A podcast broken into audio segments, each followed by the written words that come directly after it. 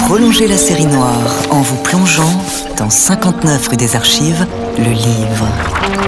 22 enquêtes des inspecteurs du jazz, superbement illustrées. 59 rue des Archives, le livre, en librairie à partir du 4 décembre.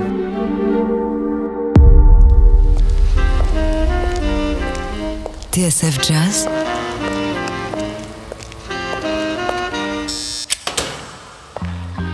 dans les coulisses de la grande histoire du jazz.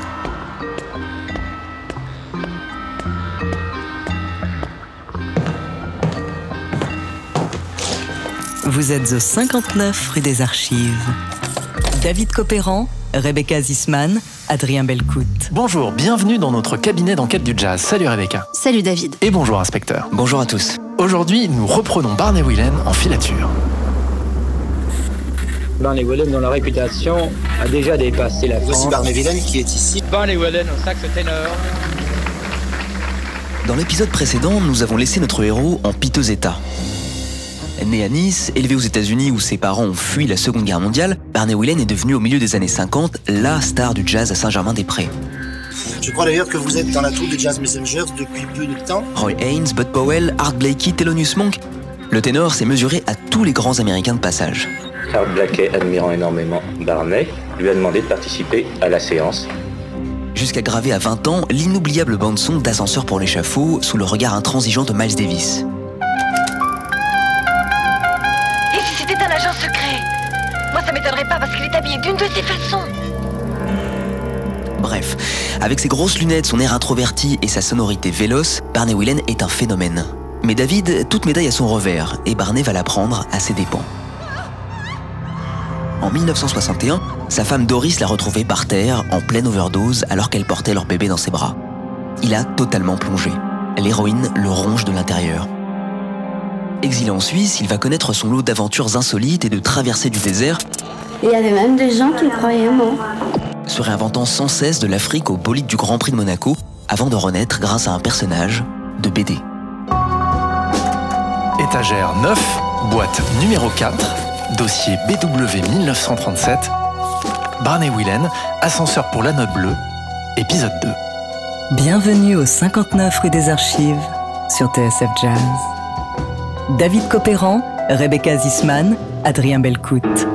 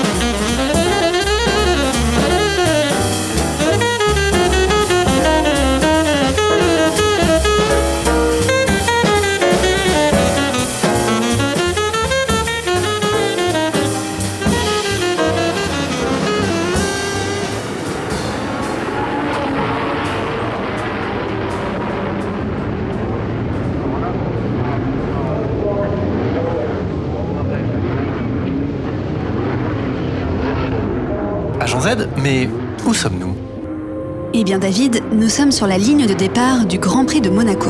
Bonjour mesdames, bonjour mesdemoiselles, bonjour messieurs. Ici Monaco. En ce dimanche 7 mai 1967, la Principauté accueille la deuxième manche du championnat du monde de Formule 1.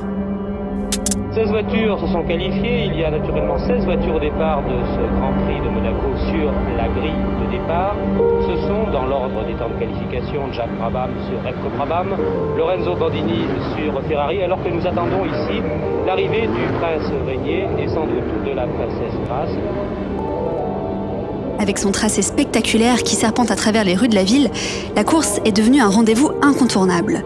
Plus de 50 000 personnes se pressent dans les tribunes pour assister au départ sans compter les milliers de téléspectateurs.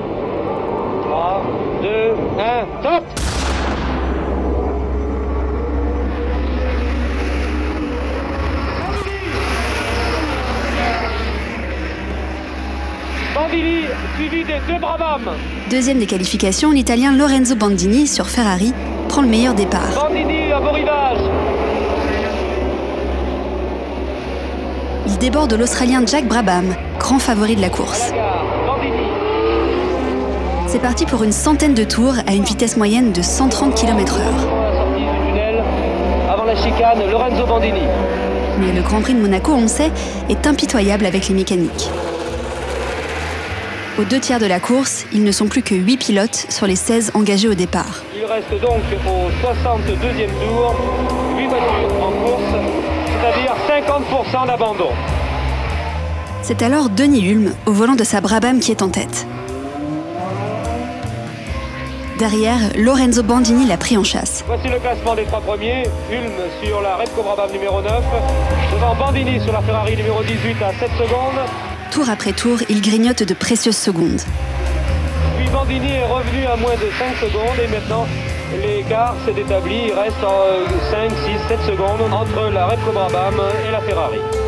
Et si tout se jouait au finish, sur la ligne d'arrivée? Premier Denis Hulme, deuxième Lorenzo Bandini, troisième Bruce McLaren. Or, l'Italien n'y arrivera jamais. Au 83e tour, alors qu'il sort du tunnel, la partie la plus rapide du circuit, le pilote déboule à toute vitesse dans la chicane du port, mord la bordure intérieure et perd le contrôle. Sa monoplace part en tonneau et s'embrase instantanément. Un drame vient de se produire sous nos yeux. La voiture de Lorenzo Bandini a percuté les bottes de paille à la sortie de la chicane et la voiture a complètement pris feu. On nous a dit que Lorenzo Bandini avait réussi, vous voyez actuellement l'incendie qui s'étend, que Bandini qui était actuellement en deuxième position derrière une avait réussi à s'extraire de sa monoplace. Nous n'en sommes pas sûrs sur les indications que l'on vient de nous donner et on n'arrive même plus à éteindre maintenant l'incendie provoqué par l'accident de la Ferrari numéro 18 de Lorenzo Bandini. Brûlé, victime de multiples fractures, Lorenzo Bandini, 31 ans, succombe à ses blessures trois jours plus tard. Un destin absolument tragique, mais qu'est-ce que Barney Whelan vient faire dans cette histoire? Eh bien David, Barney est un fondu de sport automobile. À l'époque, il vit à Monaco et connaît le tracé comme sa poche. Avec des complices, il a disposé plusieurs paires de micros à des endroits stratégiques du circuit. Micros qu'il a branchés sur trois enregistreurs à bande, des Nagra. Ce que Barney ne savait pas en revanche, c'est qu'il allait capter l'instant précis où la vie de Lorenzo Bandini a basculé.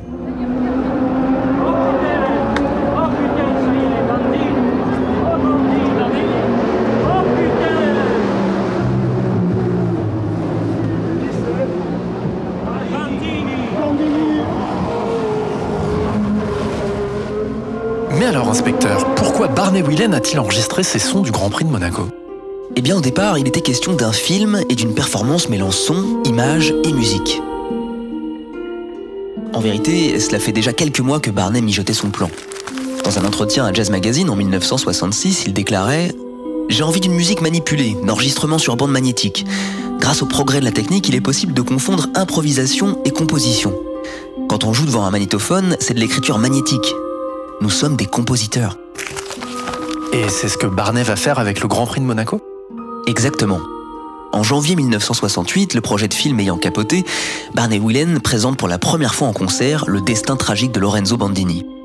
Après deux représentations au Musée d'Art Moderne de Paris, puis à l'Université de New York, il entre en studio pour le compte du label MPS. L'album est produit par Joachim Behrendt, un grand journaliste et homme de radio au fait des dernières techniques d'enregistrement.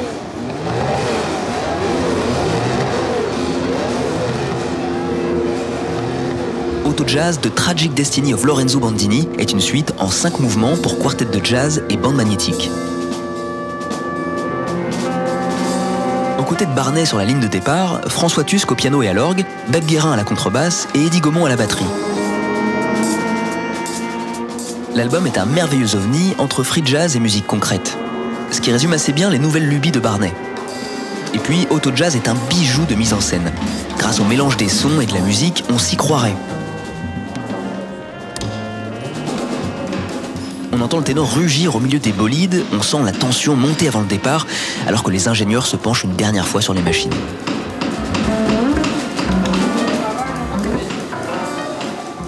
Il y a même l'hymne de la principauté que le pianiste François Tusk s'amuse à détourner.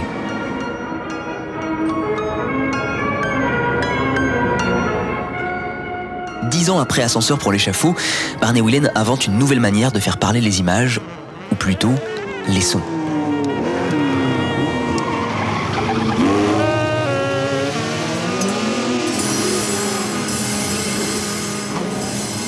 Le coup, on peut vraiment parler de bande originale, à l'intensité dramatique incroyable qui culmine alors que la monoplace de Lorenzo Bandini s'écrase dans la chicane.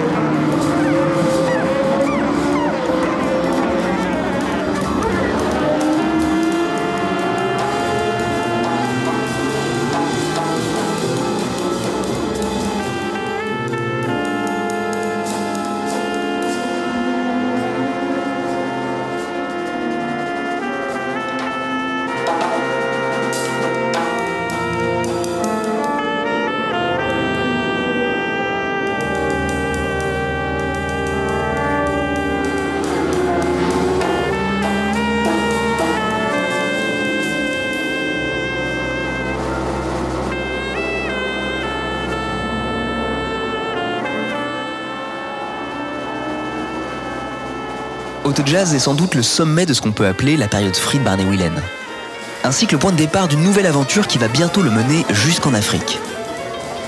Bref, une œuvre charnière qui témoigne du parcours chaotique d'un ténor qui a fait sa révolution.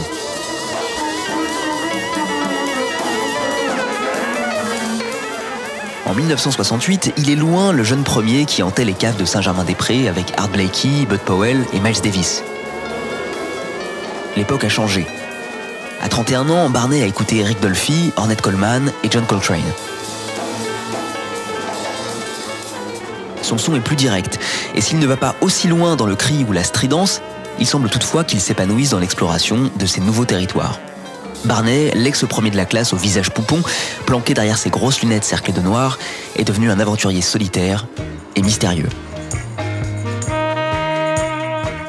Un anti-héros mystique, insaisissable et passionnant qui ne va pas tarder à mettre les voiles.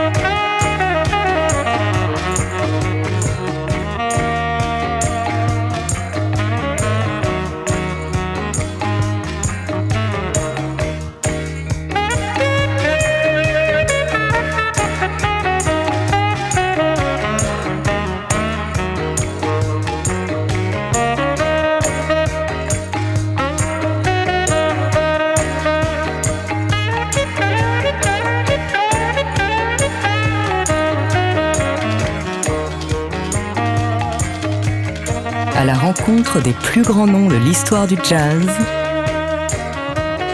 Vous êtes au 59 rue des Archives sur TSF Jazz. David Copéran, Rebecca Zisman, Adrien Belcout.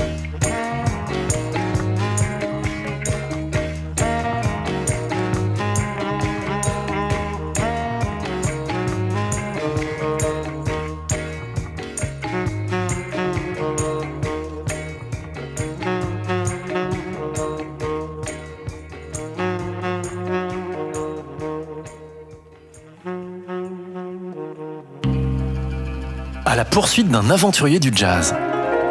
Barney Whelan, Ascenseur pour la note bleue, deuxième partie. 1968. Barney a des envies d'ailleurs. Rompu au free jazz et aux bandes magnétiques, il s'apprête à enfiler un nouveau costume, celui d'explorateur et d'ethnologue musical. Car oui, c'est en Afrique que notre anti-héros va trouver son salut, matière à création autant que raison d'être. Ce sera Moshi, album culte révéré par des milliers de fans encore aujourd'hui. Mais d'abord, inspecteur Belle écoute, comment Barney en est-il arrivé là? Eh bien, pour le comprendre, David, il faut retourner en arrière. Barney Whelan, dont la réputation a déjà dépassé la C'est France. Barney Whelan qui est ici. Barney Whelan, Je crois d'ailleurs que vous êtes dans la tour de Jazz Messengers depuis peu de temps. Souvenez-vous, la semaine dernière, nous avons laissé Barney Whelan au bord du gouffre, héros déchu du jazz à Paris. L'un de ses derniers exploits remonte au 18 décembre 1959. Ce soir-là, sur la scène du théâtre des Champs-Élysées, Barney a brillé parmi les stars américaines. Lee Morgan, Jimmy Merritt et Art Blakey. Les Jazz Messengers? En personne.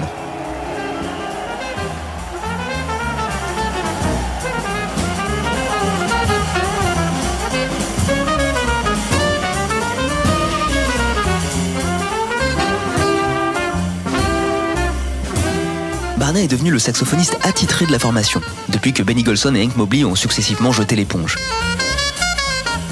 C'est bien sûr au cours de son séjour à Paris, dans la foulée de son triomphe à l'Olympia et au Club Saint-Germain, qu'Art Blakey a repéré Barney Whelan. Ensemble, on l'a vu dans la première partie de notre enquête, ils ont enregistré la musique des Liaisons Dangereuses, le film de Roger Vadim. Bref, en cette nuit de décembre 1959, Barney brille au milieu d'une constellation d'étoiles. Et ce concert du théâtre des Champs-Élysées, David, il est très symbolique. Troquant le ténor pour l'alto, Whelan passe le relais au nouveau saxophoniste de la formation, un personnage mystérieux et un peu allumé comme lui, nommé Wayne Shorter. Mieux, ce soir-là, l'un des inventeurs du pop est dans la salle. Bud Powell, qui à l'époque vient de s'installer à Paris. Annoncé par Art Blakey, Bud, qui s'était confortablement installé dans un fauteuil, finit par monter sur scène, sous l'ovation du public. L'orchestre de se lancer dans un Bouncing with Bud, absolument furieux.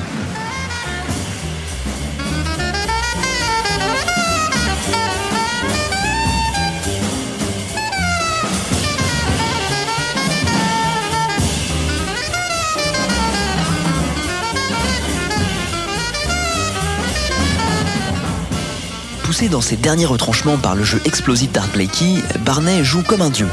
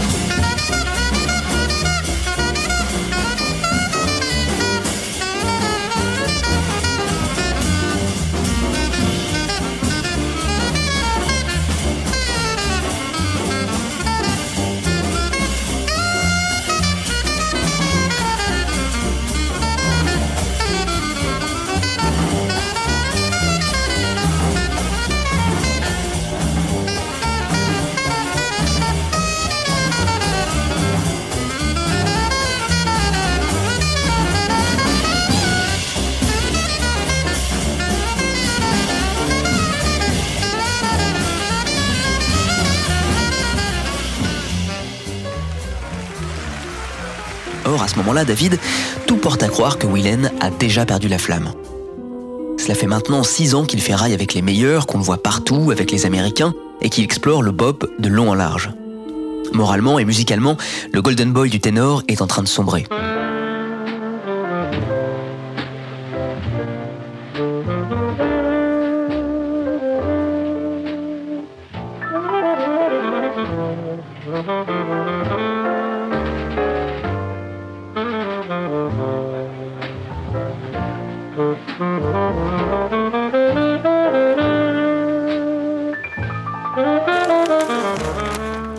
Plein le dos, dira-t-il en interview à Philippe Carl et Jean-Louis Comolli. Il y a eu un moment où le bebop se fut comme une monoculture. Alors, la Terre s'est vite fatiguée. Ainsi, lorsque s'ouvre la décennie 60, Barney Whelan s'apprête à refermer le premier chapitre de sa vie. Une trajectoire éclair qui l'a porté jusqu'au sommet, avant une chute spectaculaire. Barney défoncé en overdose devant sa femme et son bébé, s'exilant en Suisse avant de tout larguer. Est-ce à dire que Barney Whelan va disparaître du jour au lendemain? Pas exactement. En Suisse, le saxophoniste va entamer une collaboration avec un pianiste nommé George Gruntz. Basé entre Milan, Bologne et Zurich, on ne voit plus Barney en France que de manière épisodique, le temps d'un lever de rideau à l'Olympia ou d'un concert au festival d'Antibes. Barney se fait de plus en plus rare. En 1961, peut-être sous l'influence de John Coltrane, dont le My Favorite Things vient de sortir, Willen renoue avec le soprano. Avec George Gruntz et le batteur Kenny Clark, il participe à la BO d'un film totalement obscur, Mental Cruelty.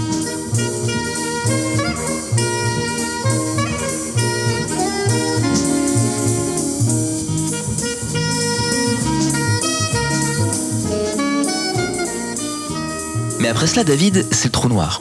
Sur disque en tout cas. Pendant 5 ans, personne ou presque ne va entendre parler de lui. On le signale au festival de San Remo, certains croient l'apercevoir au Blue Note à Paris, mais musicalement, à Jean Z, Barnet est exsangue. Il n'a plus rien à dire, sinon ressasser les mêmes vieilles formules. Et puis, Paris est devenu trop dangereux pour un jazzman qui veut se débarrasser de ses mauvaises habitudes. Son addiction en particulier. À l'en croire, Barnet est devenu un fantôme. Un fantôme qui a besoin d'être rassasié, expliquera-t-il. En 1965, le ténor s'exile aux États-Unis. Il y restera six mois. Je suis parti pour faire le point, confiera-t-il. Et je me suis aperçu que là-bas, les musiciens étaient dans le même dilemme. Ils étaient tous préoccupés par leurs propres fantômes et ils n'avaient pas grand-chose à m'apporter. Aux États-Unis, je n'ai fait qu'écouter et j'ai eu des tas de mauvaises surprises. Tous les musiciens m'ont déçu, sauf un, Ornette Coleman. Et quand on lui demande pourquoi il a été déçu, Barney Whelan va plus loin. J'ai pris conscience, dit-il, de tout le travail que j'allais être obligé d'accomplir pour arriver à ce que je voulais. Cela m'a attristé de voir que j'avais perdu mon temps à jouer dans un certain style, d'une certaine façon, et que tout était à démolir, à refaire et à oublier. Inspecteur, Barney Whelan va donc repartir de zéro? C'est tout comme. Fin 1965, son visa arrivant à expiration, le ténor rentre en France où personne ne l'attend. L'âge d'or du jazz à Saint-Germain-des-Prés est révolu. Et les lignes Agent Z sont en train de bouger. Dans les caves parisiennes, un vent de liberté souffle sur le jazz. Un son féroce venu des États-Unis qui dynamite les codes. On appelle ça la New Thing ou le free jazz. Ces porte-drapeaux s'appellent Eric Dolphy, Ornette Coleman et Don Cherry. Des révolutionnaires, ni plus ni moins. L'arrivée d'Eric Dolphy en particulier a fait une forte impression. En juin 1964, le saxophoniste et clarinettiste américain a donné une série de concerts au Chat qui pêche, une cave minuscule de la rue de la Huchette dans le 5e arrondissement. Là, il a découvert un jeune batteur prodigieux, un gamin de 16 ans aux cheveux longs et à la jolie frange blonde, qui a fait ses armes en remplaçant Kenny Clark au Blue Note. Il avait juste 13 ans. Son nom? Jacques Tolo.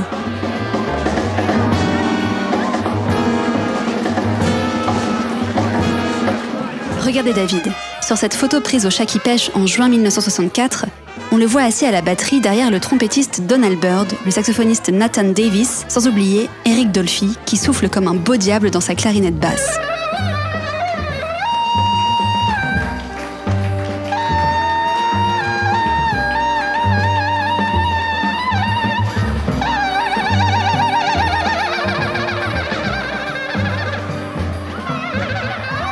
Lorsque Barney Whelan rentre à Paris fin 1965, Jacques Tolo est rompu à la nouvelle musique. L'un de ses partenaires privilégiés est alors un jeune contrebassiste toulousain de 21 ans du nom de Jean-François Jenny Clark. Lui aussi a fait ses gammes au Chat qui pêche où il a accompagné Jackie McLean, puis Don Cherry. Comme Jacques Tolo, il est branché sur l'avant-garde. Et ça, ça ne va pas échapper à Barney Whelan.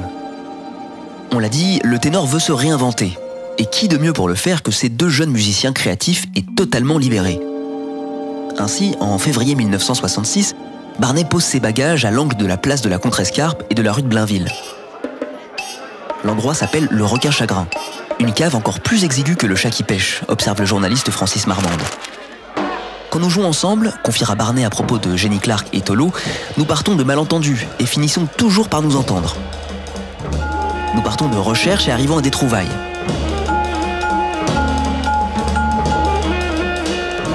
Grâce à eux, David, Barney Whelan n'est plus un fantôme.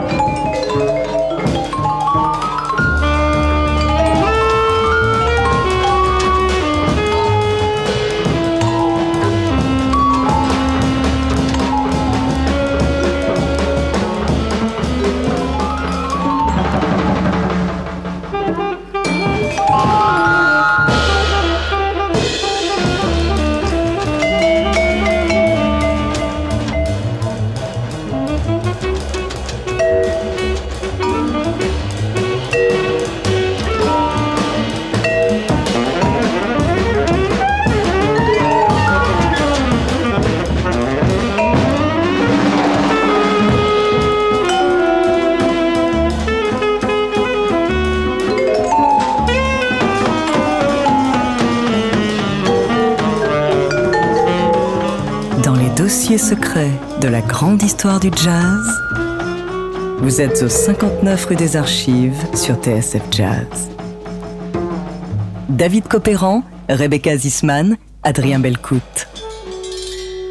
Barney Whelan ou les métamorphoses d'un fantôme. Deuxième épisode, cette semaine dans 59 rue des Archives.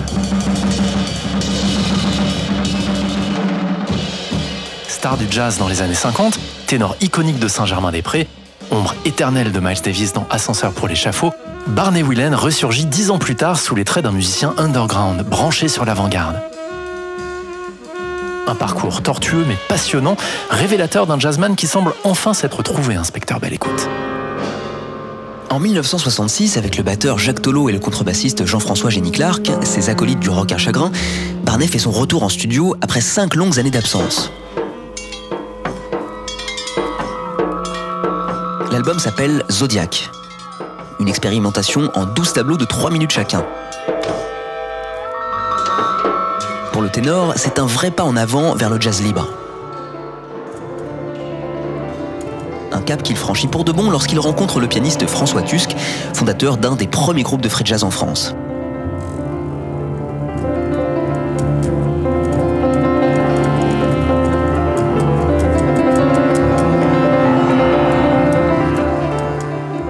Tusk, Barney Whelan achève sa métamorphose. En 1967, leur album Le Nouveau Jazz fait figure de manifeste. Un disque tellurique et tonitruant qui convoque les forces vives de la jeune génération. Aldo Romano à la batterie et Beb Guérin à la contrebasse.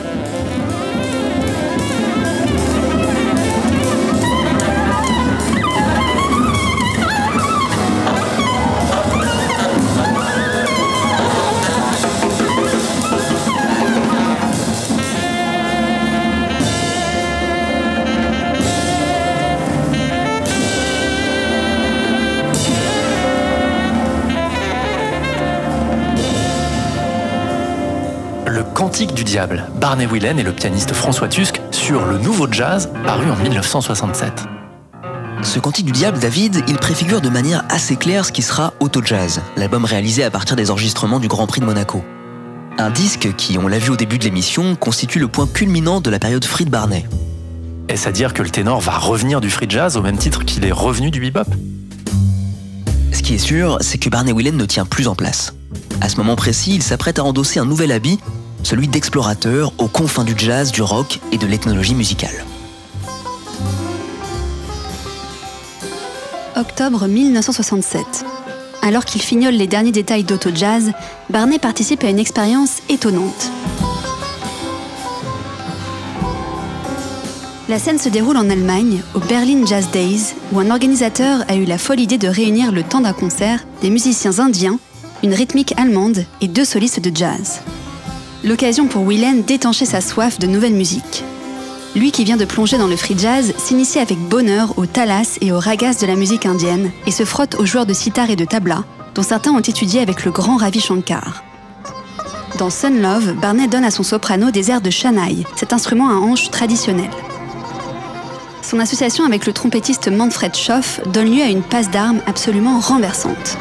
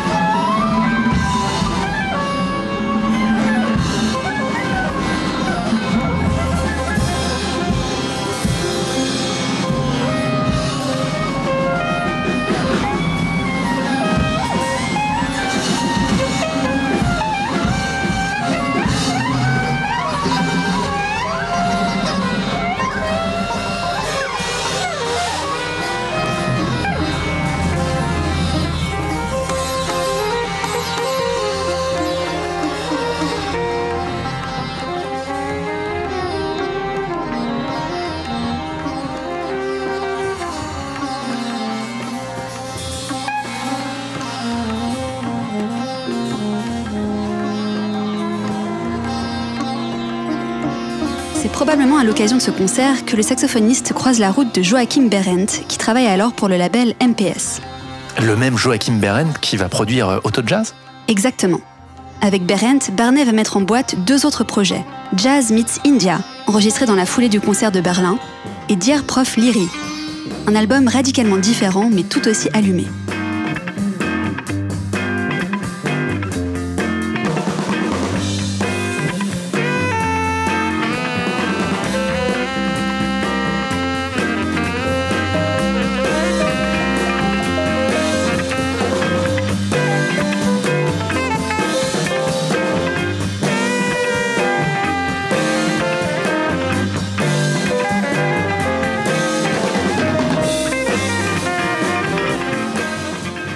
Fin d'années 60, Barney Whelan crée tous azimuts. Ils se sont comme un poisson dans l'eau dans cette époque propice au mélange des genres. Ils forment alors l'Amazing Free Rock Band, un orchestre hybride réunissant Joachim Kuhn au piano, Aldo Romano à la batterie ou encore Mimi Lorenzini à la guitare, un requin de studio qui accompagnera Claude François, France Gall ou Jacques Dutronc, menant en parallèle l'un des grands groupes de rock progressif à la française.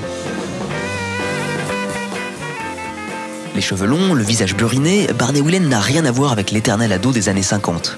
Avec l'Amazing Free Rock Band, il se branche sur le 220 volts, convoque le rock et la funk, le tout sur fond d'ambiance psychédélique. L'album s'intitule Dear Prof Leary, clin d'œil à peine voilé à Timothy Leary, le chantre du LSD.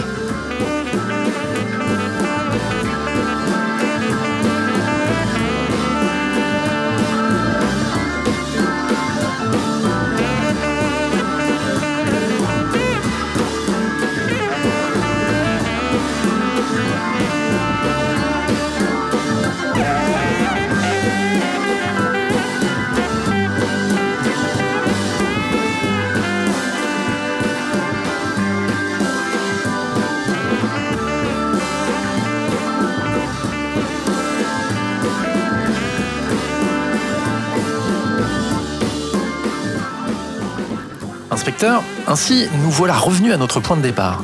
1968, l'année de la sortie d'Auto Jazz ou le destin tragique du pilote italien Lorenzo Bandini. À cet instant précis, du free jazz au rock en passant par la funk et la musique indienne, notre héros a goûté à tout et il ne compte pas s'arrêter là. Barney Whelan va encore brouiller les pistes.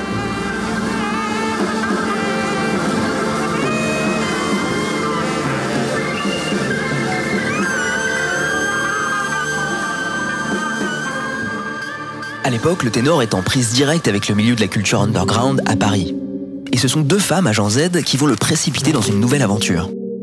Regardez, inspecteur, j'ai trouvé cette photo dans un numéro du magazine Life daté du 24 mai 1968. On y voit une jeune femme au beau milieu d'une manifestation étudiante. Très belle, les cheveux courts glissés en arrière, elle s'est hissée sur les épaules d'un ami. L'air grave, le buste droit, le bras tendu, elle brandit le drapeau Viet Cong qu'on vient juste de lui donner. La photo fera le tour du monde. Et la jeune femme deviendra malgré elle la Marianne de mai 68. Elle s'appelle Caroline de Benderne. Mannequin, elle est issue de l'aristocratie anglaise, qui voit d'ailleurs d'un mauvais œil son désir d'émancipation. Depuis un an, elle mène une vie de bohème. D'abord à New York, où elle a rencontré Andy Warhol et fréquenté Lou Reed. Puis à Paris, où elle est tombée sur ce musicien de 30 ans, un peu secret, un peu perché, qui fait de drôles de disques avec des bruits de course automobile. Barney Whelan. Et l'autre femme? C'est Sylvina Boissonnin. Héritière d'une grande famille alsacienne, militante féministe et politiquement très à gauche, elle a pris sous son aile une tribu de jeunes réalisateurs à la marge qu'on appelle le groupe Zanzibar, très actif en ce printemps 68. Elle est à la fois leur mécène, leur amie et leur productrice. Barney, on s'en doute, connaît bien les membres du groupe Zanzibar qui sont au cinéma ce que lui est au jazz. Un électron libre qui questionne la forme et expérimente à tout va. Et puis après tout, lorsqu'il s'est embarqué dans le projet Auto Jazz, c'était bien pour en faire un film. Ainsi naît le projet fou d'une expédition en Afrique. Une expédition financée par Sylvina Boissonna avec des membres du collectif Zanzibar et quelques camarades dont Caroline de Benderne. L'idée est de traverser l'Afrique d'ouest en est, du Maroc jusqu'à l'île de Zanzibar dans l'océan Indien. Une folle utopie, un trip initiatique. Là encore, il est question de tourner un film en 35 mm. Quant à Barney Whelan, armé de son précieux Nagra, lui s'occupera de la musique. Nous sommes en 1969 et l'aventure Moshi peut commencer.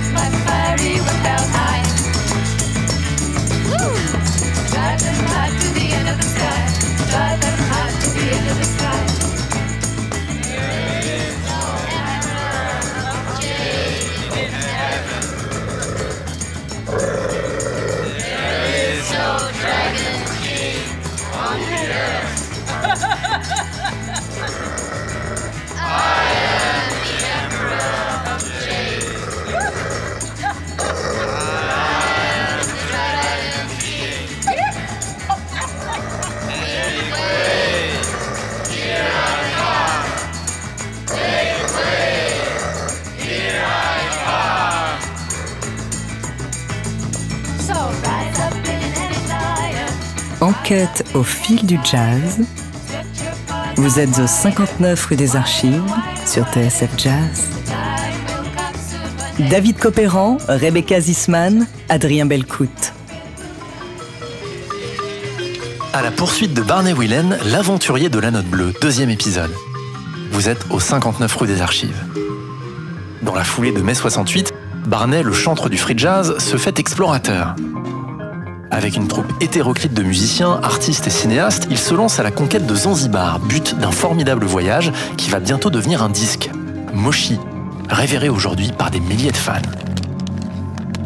Regardez David. Sur cette carte, on peut voir l'itinéraire qu'ont suivi Barnet et ses coéquipiers.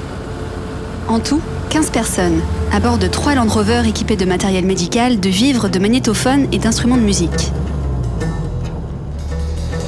Tout a commencé à Tanger, au Maroc. De là, la troupe s'est enfoncée dans les terres. Marrakech d'abord, puis Zagora, à quelques kilomètres de la frontière algérienne.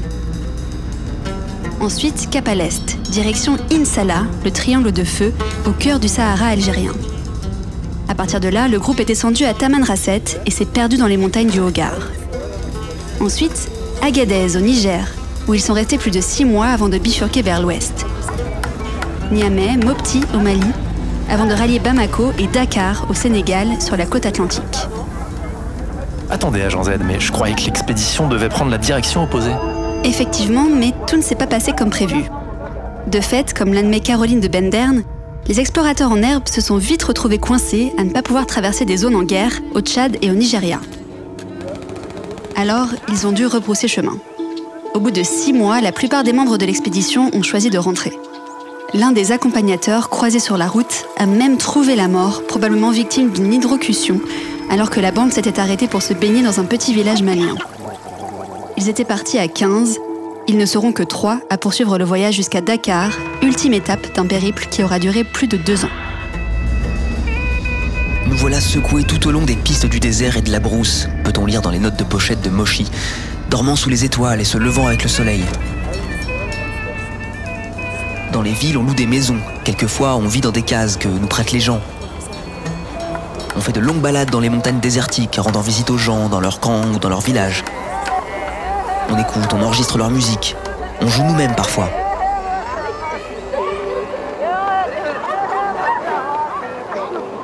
De toutes les étapes du voyage, Agadez est celle qui a le plus marqué Barney Whelan et Caroline de Benderne. Point de rencontre d'une multitude de tribus, l'endroit se révèle un vivier de sons, de croyances et de culture. C'est là que les Européens vont croiser les Bororogi, un peuple nomade qui, je cite, ont évité tout contact avec d'autres civilisations pendant des milliers d'années. C'est d'eux que Barney va apprendre le moshi, ou l'art de chasser les démons.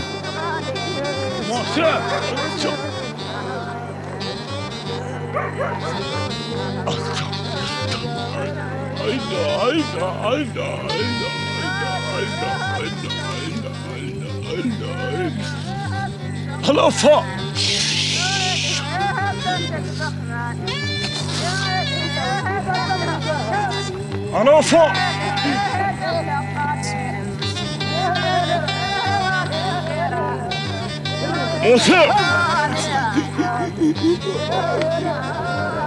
De ce grand trip initiatique, le saxophoniste va rentrer les mâles chargés de souvenirs. Son appartement était plein à craquer, se souvient son fils Patrick. Masque africain, balafon, etc. C'était un autre monde. Il y a aussi Boogie, un chien de brousse que Barney et Caroline ont adopté. Et enfin, sans doute le plus important, des dizaines d'heures de bande magnétique.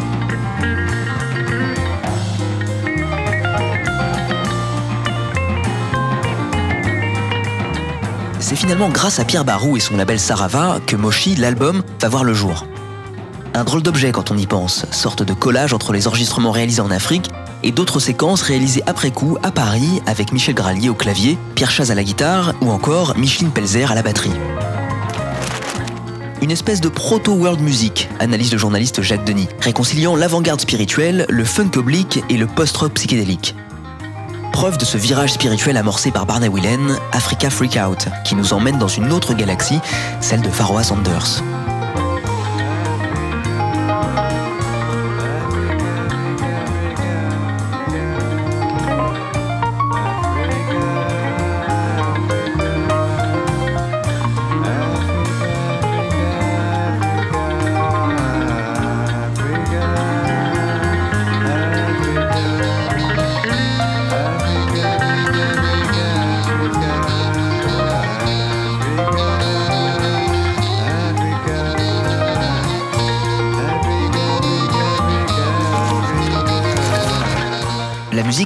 D'atteindre un niveau cosmique, déclare le ténor dans Jazz Magazine. Et quand on lui demande si Moshi ne céderait pas à une forme de colonialisme musical et qu'il est paradoxal que ce soit un jazzman blanc qui ait opéré ce retour en Afrique, prêché par les Afro-Américains, Barney s'en défend. Je ne suis pas si blanc que ça, objecte-t-il. Et ces obstacles moraux n'ont aucune importance. Les musiciens américains n'ont sans doute pas eu autant de chance que moi. La vie est tellement compliquée pour un musicien. Moi j'ai eu de la chance, et j'en ai profité. En Afrique, Henri Lott avait découvert les peintures rupestres. Nous, nous avons entendu les rupestres du blues.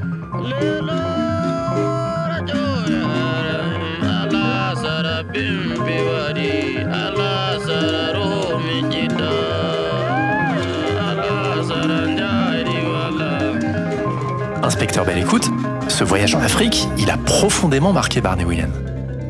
À tel point, David, que le saxophoniste va disparaître de la circulation. Une fois de plus. Il se sentait comme un poisson dans l'eau là-bas, confirme son fils Patrick. Il me disait que ce sont les gens les plus merveilleux qu'il avait jamais rencontrés. Après la sortie de Moshi, au début des années 70, Barney retournera en Afrique. Il y aura passé six ans en tout. Lorsqu'il revient en France, il partage sa vie entre Nice et un appartement de famille dans la principauté. À ce moment-là, le ténor met Paris à distance et cherche des voies alternatives pour exposer sa musique. Il donne des concerts gratuits à bord d'une vieille carriole foraine dans l'arrière-pays niçois, raconte Yves Blanc dans sa biographie de Barney. Plus tard, il produira deux disques d'archichep et remontera épisodiquement à Paris, par exemple en 1983 pour un concert avec le groupe Dies 440. Au programme, musique électronique et expérimentale.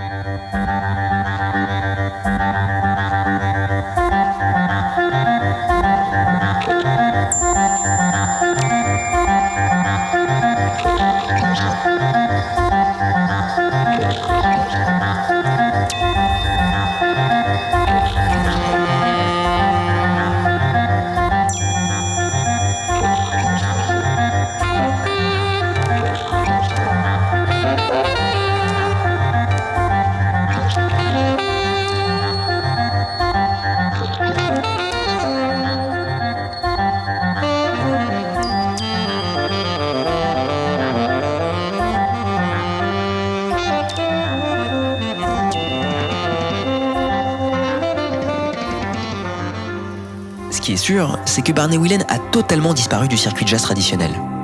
On ne l'invite plus dans les festivals. Personne ne l'appelle. Il a l'impression d'être blacklisté. Peut-être l'est-il vraiment d'ailleurs. Rien ne marchait plus, se souvient Patrick Whelan. Il était désespéré parce qu'il ne se passait rien pour lui. Jusqu'au jour où une bande dessinée va littéralement changer sa vie. Et nous voilà revenus, inspecteur Belle Écoute, au tout début de notre enquête, à l'automne 1986. Un jour, raconte Patrick Whelan, Bardet m'a rendu visite à mon appartement, juste à côté de la gare de l'Est. Il a sonné à la porte, j'ai ouvert, et j'ai tout de suite vu qu'il était contrarié. Barnet n'était pas quelqu'un qui criait, mais il bouillait à l'intérieur. Il est rentré et il n'a pas pris la peine d'enlever son manteau. Il a jeté une revue sur la table et il m'a dit Regarde ça. Alors, je l'ai ouvert et j'ai commencé à lire. Je n'en croyais pas mes yeux.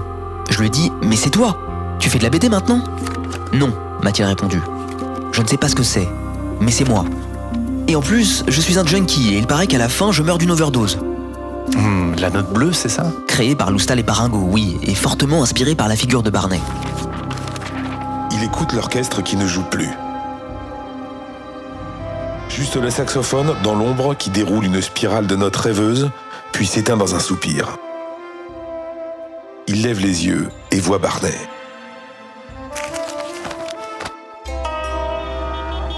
Voilà David ce qui va le pousser à prendre son ténor et à se poster sous les fenêtres des éditions Philippe Aki au 63 avenue des Champs-Élysées, histoire de prouver aux auteurs de la BD qu'il n'est pas encore mort. Ce jour-là, après avoir longuement discuté avec Philippe Paringo, la vie de Barney va prendre un nouveau tournant. Il aurait pu leur intenter un procès, raconte son fils. Mais à la place, il a eu une idée géniale faire la bande-son de Barney la note bleue. Alors, Philippe Paringo, qui est aussi rédacteur en chef du magazine Rock Folk, va décrocher son téléphone. Je me sentais coupable, dit-il. Alors j'ai fait le tour des copains, patrons de maisons de disques et fans de jazz, Warner, CBS, etc. J'étais convaincu que ça allait marcher. Mais à ma grande surprise, ils m'ont tous dit On adore Barney, mais pas question. Ingérable. Alors, poursuit par Ingo, on a cherché. Et on a fini par tomber sur Philippe Vincent et son label Ida Records, trop heureux de décrocher un nom. Ça y est, David, la note bleue est née.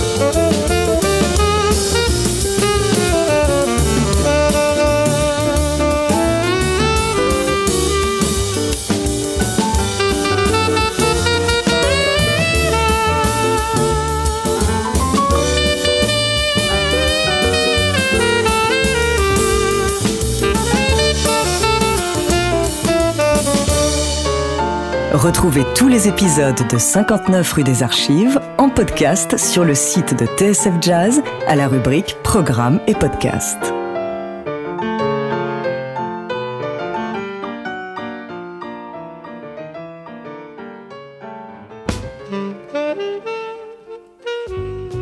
Barney Whelan ou l'étonnante saga d'un anti-héros, épilogue. Vous êtes au 59 rue des Archives ressuscité grâce à un personnage de BD. C'est ce qui est vraiment arrivé à Barney Whelan, héros du jazz à Saint-Germain-des-Prés, partenaire de Miles Davis et un fatigable explorateur de la note bleue tombé en disgrâce. En 1986, Barney a 50 ans lorsqu'il enregistre l'album de la note bleue qui accompagne la bande dessinée. Un disque formidable à Jean Zell qui va lui offrir une seconde jeunesse et changer une nouvelle fois le cours de sa vie.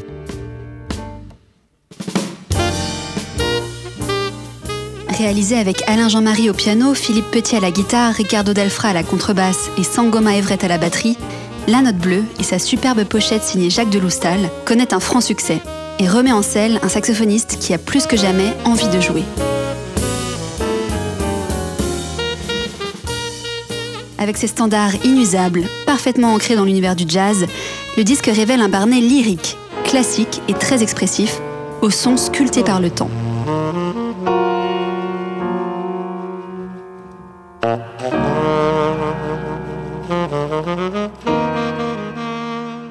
La Note Bleue, qui recevra en 1987 le Grand Prix de l'Académie Charles Cros, Willen tourne définitivement la page de ses années de galère et tourne aussi le dos aux expérimentations du nouveau jazz, d'auto-jazz et de moshi.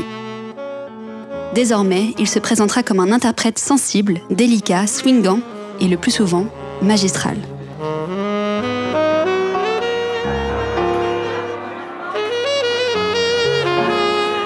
Grâce au succès de la note bleue, Barnet revit.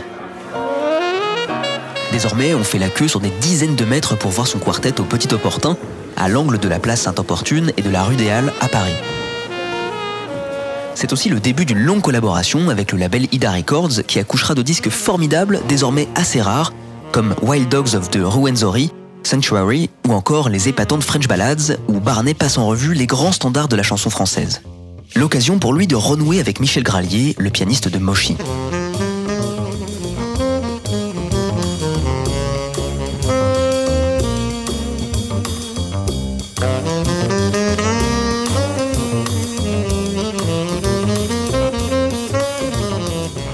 Dizaine d'années, Barney Whelan ne va pas s'arrêter. Partout, on le réclame, de Cully à Osaka et de Marciac à Montréal. Sans plus tarder, accueillons maintenant de France Barney Whelan. Enfin, la reconnaissance pour un musicien qui se croyait condamné à l'oubli. À ce moment-là, Barney s'est installé dans un loft à Aubervilliers avec Marie Moore, une jeune artiste, plasticienne et chanteuse que le ténor tente de lancer dans la chanson sans trop de succès. Tube de l'été, dépêchez-vous, il reste plus que 15 jours, prenez une jeune fille fort déshabillée, un rien branché, il paraît qu'on dit best-of maintenant, et qui vous susurre d'une voix naïve dans le coin du poste, prends-moi, prends-moi. Marie Moore a trouvé le filon et elle chante prends-moi, prends-moi.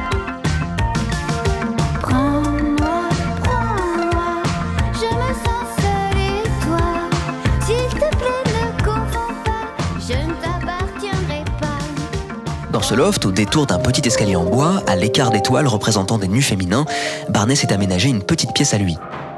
Sa bulle, son univers secret soustrait au monde extérieur, fait de musique et de méditation.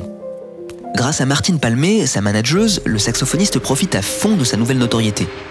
Il enregistre pour Venus Records, un label japonais, et monte un nouveau quartet où se succéderont les pianistes Laurent de Wild et Olivier Huttman. En 1994, à New York, il enregistrera même avec Kenny Barron au piano, dans le studio mythique de Rudy Van Gelder, l'ingénieur du son historique de Blue Note.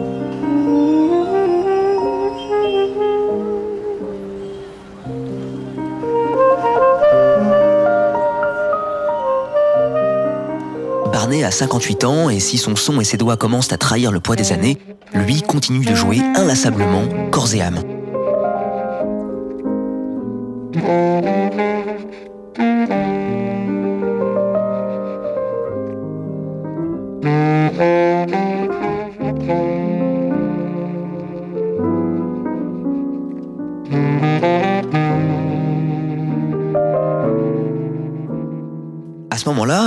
Son biographe, il semble que le ténor sait qu'un mal est en train de le ronger de l'intérieur. Son agent, Martine Palmé, poursuit Buin, s'en rendra compte sur une plage lors d'une tournée aux Antilles. Barney, en effet, est devenu squelettique. Il est atteint d'un cancer, il ne lui reste alors que quelques semaines à vivre. Après deux comas, Barney Whelan rendra son dernier souffle le 25 mai 1996, à l'âge de 59 ans.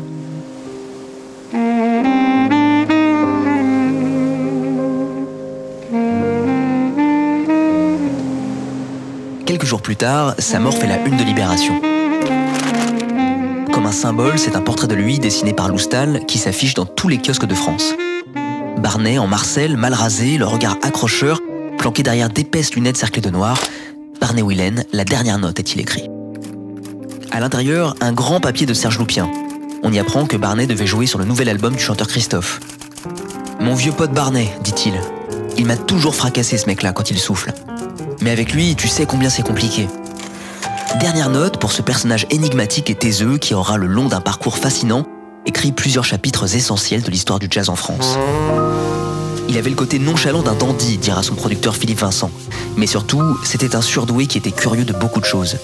Barney, l'héritier de Sonny Rollins et de Lester Young, le prodige de Saint-Germain-des-Prés, l'ombre de Miles Davis, l'explorateur sonique et anti-héros de BD, ne fera plus jaser.